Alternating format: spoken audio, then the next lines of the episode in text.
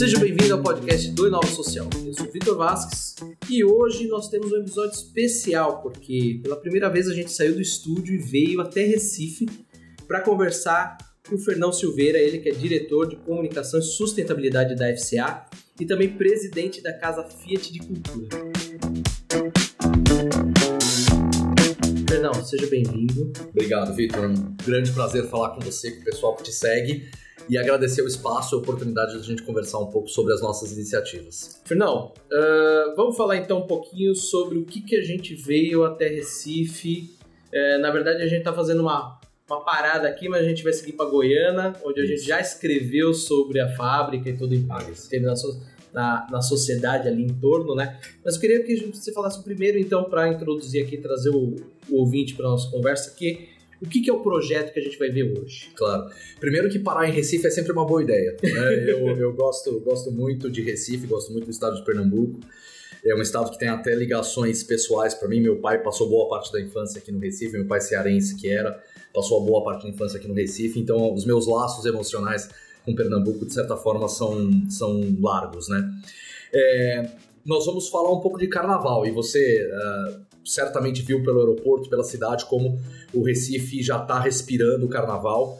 E para nós, né, aqui, é, Fiat Chrysler Automóveis, mas agora com o chapéu Jeep, né, para nós é muito importante, dentro da nossa estratégia de sustentabilidade relações com a comunidade, nós estarmos muito presentes dentro do que eu gosto de chamar do tecido, não só do tecido econômico, mas também do tecido social e cultural dessa comunidade, né, desse estado que nos recebeu de braços abertos.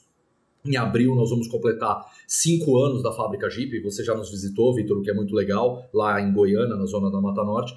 Esse ano nós vamos completar cinco anos de planta e uma planta que em cinco anos vai alcançar a marca de 800 mil carros produzidos. Né? Isso é um, é um feito de produtividade provavelmente sem igual na indústria, na indústria latino-americana de automóveis e é uma fábrica altamente estratégica para nós, estratégica para nós e é muito importante, como eu disse, que a gente, né, ao ser um cidadão corporativo, ao estar inserido nesse tecido da comunidade de Pernambuco, mais especificamente da zona da Mata Norte, que a gente entenda as pessoas, entenda esse cenário, entenda esse panorama e construa a nossa estratégia de sustentabilidade de relações com a comunidade de uma forma que faça sentido às pessoas que estão aqui. E nós sabemos né, bem, e para o pessoal que te acompanha, uh, se todos não sabem, eu acho sem exagero, eu posso dizer que o, o, carnaval de Pernambuco é o carnaval culturalmente mais rico do Brasil. Uhum. É o carnaval do frevo, é o carnaval do maracatu. A gente normalmente conhece o frevo, né? especialmente Sim. no Sudeste, a gente tem mais familiaridade com o frevo. Mas o carnaval de Pernambuco ele é muito mais complexo, ele tem muito mais matizes. Uh, são os maracatus, são as tribos de índio, são uh, os diversos blocos, as diversas identidades que o carnaval tem, e de certa forma todos eles convergem para essa grande festa que começa com o Galo da Madrugada, que é um dos, dos anúncios que a gente veio fazer uhum. aqui hoje, a Jeep, pelo segundo ano apoiando o Galo da Madrugada, o apoio cultural ao Galo da Madrugada, que é o maior bloco de carnaval do mundo, para quem não conhece. Cerca de, no sábado de carnaval, são cerca de 2 milhões, 2 milhões e meio de foliões nas ruas do Recife. Um carnaval sem cordão, um carnaval em que toda a cidade, todos os blocos se reúnem em um grande bloco. Uhum. Né? As manifestações se reúnem em um grande bloco.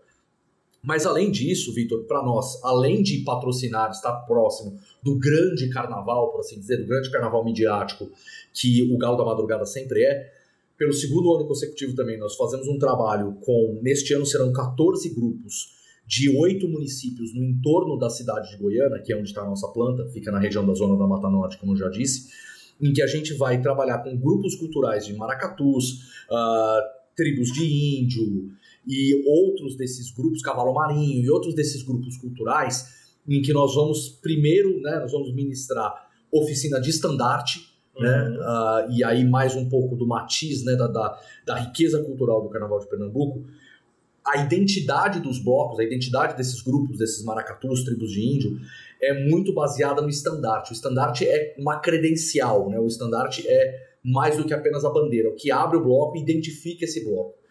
E é muito importante para esses grupos que eles tenham um, estandarte bonito, um estandarte né, uh, muito visível, e a gente trabalha com um mestre bordador, está na terceira geração, que é mestre Manuelzinho Salustiano, e ele ministra essas clínicas de uh, bordado de estandarte para esses grupos. Então, esse ano, como eu falei, são 14 grupos que nós vamos apoiar. E uma segunda iniciativa, a gente também trabalha com oficinas de gaita. Né? A gaita é, parece uma flauta, né? a gaita aqui, como a gente entende aqui né? na, na, na cultura pernambucana, é, parece uma gaita, e a gente faz essas. Uh, uma flauta, perdão, e a gente faz essas oficinas de, de confecção de gaitas a partir de materiais reciclados, especialmente tubos de PVC. Uhum. Então, esses grupos que vão trabalhar conosco vão daí para o carnaval do ano que vem, né? Eles vão poder brincar com estandartes renovados, tendo, né, sendo orientados por esse por essa lenda do bordado aqui em Pernambuco, que é o mestre Manuelzinho Salustiano, e também vão ter essas oficinas de gaita para confeccionar suas próprias gaitas e aprender a tocar com mestres, mestres gaiteiros aqui da região também. Eu quero trazer aqui alguns pontos que a gente já conversou com algumas pessoas aqui, então eu quero trazer para esse bate-papo também algumas informações interessantes, até para localizar o ouvinte. Né? Uh, você falou muito de agremiação, desses grupos e tudo mais, e eu percebi que, assim, claro, alguém vindo de São Paulo, né, não entendendo 100% desse cenário, apesar também de eu ter uma relação muito forte com o Recife, uh, as agremiações são muito importantes na, no, no, contexto cultural daqui, né? Então, eu acho que é bem diferente para quem está uh, eh, no Sudeste ali, o, o, tipo de carnaval. E quando você fala de gaita, né, que é muito parecido com pife, né? Exatamente. Uh, eu fiquei sabendo aqui em algumas conversas de que a gaita, ela é o tocador, né? Ele é um dos mais caros da, da vamos dizer, chamar assim, da banda, né? Uhum. Então, eu achei legal vocês trazerem essa iniciativa porque vocês trazem também uma forma deles rentabilizarem isso, né? Claro. claro. Uh, falando mais especificamente de Goiânia. Uhum. Goiânia é uma cidade é, que tem aí um, um histórico riquíssimo, uh, desde lá de trás, invasão holandesa, uh, lutas com tribos de índios, enfim. Eu queria que a gente falasse um pouquinho sobre esse impacto que a Jeep está tentando trazer, né? Uh, muito mais do que tentar, vocês já estão fazendo com a claro. fábrica, mas o que, que vocês estão trazendo dentro desse cenário agora do carnaval? Esse mês a gente está falando um pouquinho sobre artes dentro do nosso social, então, por acaso também casou com o Oscar, casou carnaval, então assim, a gente está tentando muito trazer um pouquinho essa visão sobre impacto social nesse cenário. Eu queria que você falasse um pouquinho como que vocês estão vendo esse impacto Uh, na cidade, né? Uhum. a gente tá falando de uma cidade de 50, 80 mil pessoas. É, né? eu, eu vou ficar te devendo o número exato, vou pedir eu ajuda para nosso, os nossos universitários aqui que tem exatamente o número da população, mas uma, uma particularidade sobre a cidade de Goiânia é que territorialmente o município de Goiânia é um município bastante extenso, uhum. né, em termos, de, em termos de extensão territorial, né, de terra. E como você destacou bem, Vitor, é um, é um município que historicamente uh, foi pautado pela monocultura de cana-de-açúcar uhum. e pela pesca em manguezal, basicamente. Uhum. Né? E aí, quando nós, né, a, a coisa de 7, 8 anos, quando a FCA uh, ah, decide se instalar, né, construir a sua fábrica mais moderna no mundo, né? Uh, hoje, a fábrica aqui, Jeep de Goiânia, onde nós fabricamos três modelos, Jeep Renegade e Jeep Compass, respectivamente líder e vice-líder entre os SUVs mais vendidos do Brasil, e Fiat Toro, né, a uhum. picape média mais vendida do Brasil, quando a gente traz essa, essa fábrica aqui para Goiânia, a gente transforma esse, esse, esse cenário, a gente transforma esse panorama, porque não, não foi só a Jeep que chegou, né? Hoje nós temos uh, cerca de 30 fornecedores que vieram junto conosco, a maioria deles instalados em Goiânia. Uh, já está extrapolando, a gente tem fornecedores que já estão se instalando nos arredores de Goiânia e até um pouco mais distante, tudo isso para servir a fábrica Jeep. Então a gente uh, transformou essa história riquíssima, muito bonita de Goiânia, mas de novo, uma história baseada na economia da monocultura uhum. e da pesca de manguezal, no município, no local onde está a fábrica, repito, a manufatura mais moderna da FCA no mundo. Agora a FCA está construindo uma, um novo complexo fabril em Detroit, que provavelmente vai ganhar esse título de mais moderna do mundo. Mas, mas hoje. o impacto que tem. Mas certamente não, né? Embora eu, eu gosto muito também de Detroit, no estado de Michigan, onde eu tive o privilégio de poder morar durante alguns anos. Mas, é, é, mas o impacto é completamente diferente, como você colocou, né, Vitor? E, e falando um pouco sobre o impacto social, né, e como esses programas contribuem muito, né, transformam realmente a paisagem de uma comunidade. É, você fez o um paralelo com o Carnaval do Sudeste e a gente tem a gente tem muito forte na nossa cabeça a imagem do Carnaval no Rio de Janeiro uhum. e o que ele representa para as comunidades, né? É, que trabalham o ano inteiro para chegar no Carnaval, desfilar e aí depois de um tempo, né, logo meados de março, abril, já começam a trabalhar para o Carnaval do ano seguinte. Sim. O que é muito fascinante, Vitor, é que com essas comunidades que a gente trabalha ali na zona da Mata Norte, não é muito diferente. Claro que numa escala muito menor, mas esses grupos, esses maracatus, essas tribos de índios, caboclinhos, inclusive Goiânia é a capital nacional dos caboclinhos, que é uma manifestação, né, é uma, é uma digamos assim, uma variação, uma manifestação dentro do maracatu. Esses blocos, eles trabalham o ano inteiro para brincar o carnaval, né, brincar entre aspas, porque é uma atividade muito séria, né, para eles e, e para a comunidade. Brinca-se o carnaval. Eles respeitam a quaresma, então esses grupos respeitam a quaresma, então durante 40 dias e isso é muito bonito, sabe? É um secretismo muito bacana. Durante 40 dias, não se toca a, a, a gaita, não se toca o triângulo, não se toca a zabumba, o estandarte não sai de casa, né? A, as fantasias não são usadas durante a quaresma. Terminou a quaresma, esses grupos começam a trabalhar o carnaval do ano seguinte.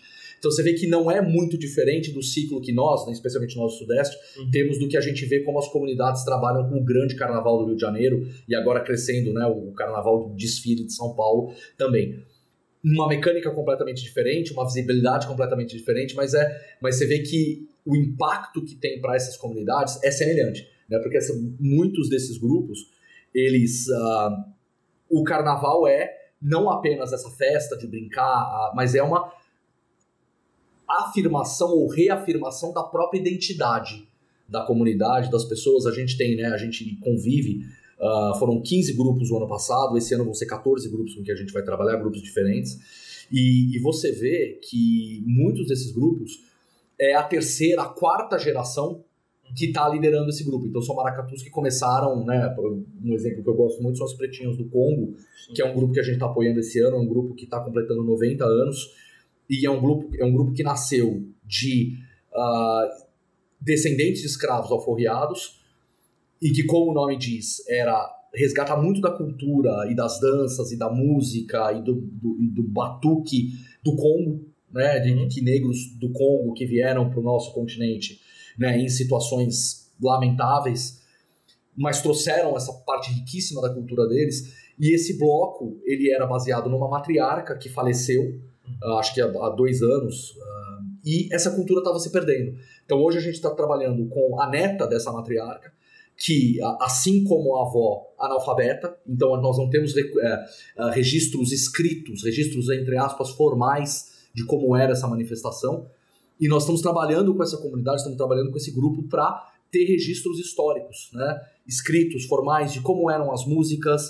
uh, um pouco do ritmo, como se vestiam, e para que essa tradição riquíssima não se perca.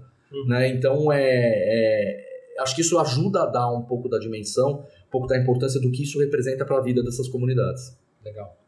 Eu também, em algumas outras conversas aqui, eu percebi que é, recebi informação aqui que as agremiações, elas todas elas têm algum pagamento, algum é, eu posso dizer aqui, até um, um, um chamado de agrado, né? Mas para todo mundo que participa é, evidentemente, Vitor. Eles terem uma. Claro, a gente dá um apoio, né? A gente dá um, um pequeno apoio financeiro, especialmente no, no, no, aspecto de que no momento em que a gente uh, ministra uma clínica de bordado, Sim. a gente provê todos os materiais para que eles possam né, trabalhar nos seus bordados, confe uh, confeccionar a mesma coisa com a, com a gaita. Mas. Uh, sim, tem o um apoio financeiro, mas eu, não, mas eu não gosto de falar muito disso, porque normalmente é, porque nós estimulamos muito o protagonismo da comunidade.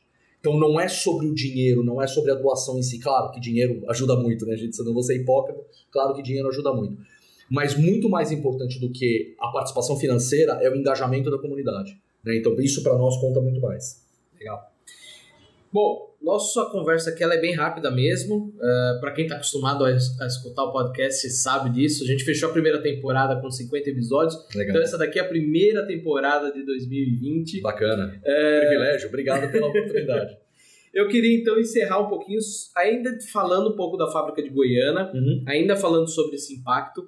Última vez que eu, tive, que eu estive lá, a gente está comemorando o primeiro aparecimento da, da primeira jaguatirica. uh, é muito engraçado que a gente chegou a ver uma série de fotos, eu até comento no texto que a gente publicou no Inova, o coelhinho passando, a jaguatirica passando, a jaguatirica com o coelho na boca de volta. Isso, isso é a natureza, né? É o, ciclo, é o ciclo das coisas. E, e nós... Uh, e agora você falou de Oscar, né? Muito em linha com o discurso muito emocional que o Joaquim Phoenix fez ao receber a estatueta, né? É, eu acho que nós, mais do que nunca, nós como humanidade, temos que repensar urgentemente, reaprender a nossa relação com a natureza, a nossa relação com a mãe terra, né, por assim dizer, e com os recursos naturais. Então, é, é, bom quando a gente vê o coelhinho e é bom quando a gente vê a jaguatirica ainda mais né, rara e eles interagindo num ambiente que acontece dentro de, um, de uma área fabril, como você destacou, né? A gente tem o projeto, um projeto muito bonito de replantio de mudas nativas da Mata Atlântica, característica dessa região do Brasil, característica da zona da Mata Norte, porque como eu falei lá atrás, né, Vitor, é uma região a Goiânia, a zona da Mata Norte, é uma região que cresceu e se pautou a partir da monocultura da cana-de-açúcar. Uhum. Isso significa que a vegetação natural, né, a vegetação original da, da Mata Atlântica, foi substituída, foi tirada dali para que houvesse uh, o plantio mono, da, da monocultura da cana. Então, o nosso trabalho, o objetivo do nosso projeto é criar o maior viveiro privado de mudas nativas da zona nativas de mata, da Mata Atlântica nessa região do Brasil. Então a gente já ultrapassou 100 mil mudas plantadas, né, ah, respeitando o que é a natureza original daquela região. E com isso a gente tem né, a feliz surpresa, digamos assim, de ver pássaros que há muito tempo não apareciam, a jaguatirica, outros animais, que veem o seu habitat original restaurado, recuperado, então, portanto, podem voltar a conviver ali dentro. E, de novo, repito, tudo isso dentro da área de uma fábrica. Né? E nós abrimos, evidentemente, esse, esse espaço para grupos escolares, uh, especialmente as redes estadual e municipal, né, redes municipais, né, no uhum. plural, ali no entorno, Goiânia no entorno, a rede municipal do estado de Pernambuco. Então nós recebemos grupos né, que visitam o nosso viveiro Jeep com frequência. A gente tem grupos toda semana, né, várias vezes por semana, que visitam a nossa, a nossa área. E para as crianças entenderem um pouco disso, para os estudantes, para os jovens entenderem um pouco dessa história e, e nos ajudarem, né, nos ajudarem com essa preservação, com essa história de preservação aí. Então, temos muito orgulho, é um prêmio, é um, inclusive um projeto que foi bastante premiado ano passado, uh, o que nos dá muito orgulho também. Então, aumenta mais a nossa paixão em seguir com essa, essa missão super importante. Perdão, para fechar, uma última pergunta. Vamos lá. Queria saber, claro, a gente está falando de uma empresa da FCA, uma empresa global, uhum. tem todas as questões dos rendimentos tudo mais. Mas eu queria ver o lado da sustentabilidade, o que, que o Fernão gostaria de ver daqui para frente. Então, eu sempre fecho um pouquinho o podcast da gente sempre olhando para o futuro. Como que você vê aqui os próximos passos, não só da parte sustentável meio ambiente, mas de todos esses trabalhos uh, culturais que vocês estão fazendo aqui, o que, que você pode falar um pouquinho de visão para o futuro? Vitor, é uma ótima pergunta. Eu acho que, aí falando um pouco especificamente sobre a indústria automotiva, uh, eu vejo a indústria automotiva evoluindo muito no mundo uh, com relação a questionar e redirecionar a sua mentalidade com relação a uma, uma relação mais, digamos assim, produtiva com o meio ambiente, com os recursos hídricos, uh, com os diversos recursos naturais, como lidam, por exemplo, com resíduos em, uh, em aterro. Uhum. Então, acho que existe muito, muito progresso. Né, e nós, uh, na FCA, acho que é importante destacar, nós somos modelo em diversas dessas, desses indicadores de que a gente chama né, de, de, de pegada, né, de pegada de manufatura, plantas aterro zero, somos reconhecidos pela Agência Nacional das Águas como uh, um dos melhores programas de remanejo de água para uso industrial em todo o Brasil. Uh, então fazemos né, essa, essa. cumprimos essa missão com muito, uh, com muito empenho, com muito afinco. E pensando também na sustentabilidade do produto. Né? A gente vê, especialmente na Europa, na Ásia, na China especificamente, isso crescendo também para os Estados Unidos e vai chegar aqui no Brasil, embora a gente tenha uma produção mais privilegiada. Uh, repensar os trens de os trens de propulsão, né, que a gente chama na indústria dos powertrains, basicamente os motores e, e os combustíveis que movem esses motores, cada vez mais se afastando de opções fósseis, que tem o seu valor, que tem, enfim, né, tem um papel, a gente não pode negar isso, mas andando cada vez mais para a eletrificação, uh, para células de combustível, para outros, para outras formas de você um, abastecer, né, e mover os, os trens de força. E eu falei que o Brasil a gente tem um diferencial porque ao contrário da China, ao contrário da Europa, nós temos um, um verdadeiro tesouro que se chama o etanol. Uhum. Né? A partir da cana-de-açúcar, um, uma, uma fonte renovável de energia, uma fonte altamente eficiente que o Brasil está milhões de anos à frente de qualquer outro país. E nós na FCA, claro, exploramos a matriz energética brasileira, que é muito rica como um todo, mas nós sempre tivemos uma posição de pioneirismo muito forte em trabalhar o etanol como um combustível mais limpo, um combustível viável, tanto do ponto de vista técnico quanto do ponto de vista uh, econômico também. Né? O que ele representa para as comunidades, etc. E eletrificação faz parte, o ano de 2020 para a FCA Latam é um ano pivotal, é um ano de virada em termos da eletrificação do nosso portfólio. Você vai acompanhar, a gente vai conversar com o teu pessoal sobre novidades na área de eletrificação que a gente vai trazer para o Brasil em 2020. Mas uh, eu sempre falo, não esqueçamos do etanol e a gente na FCA tem muita, muito orgulho e muita responsabilidade em trabalhar com esse recurso tão importante e, de novo, exclusivo ao Brasil. Né? O etanol de milho, produzido nos Estados Unidos não chega nem perto do nosso etanol da cana-de-açúcar, tanto que não é um combustível viável para os Estados Unidos. Nos Estados Unidos faz muito, faz muito bem etanol de milho para produzir bourbon, para produzir whisky. né? Agora, para combustível, não dá muito certo. Né?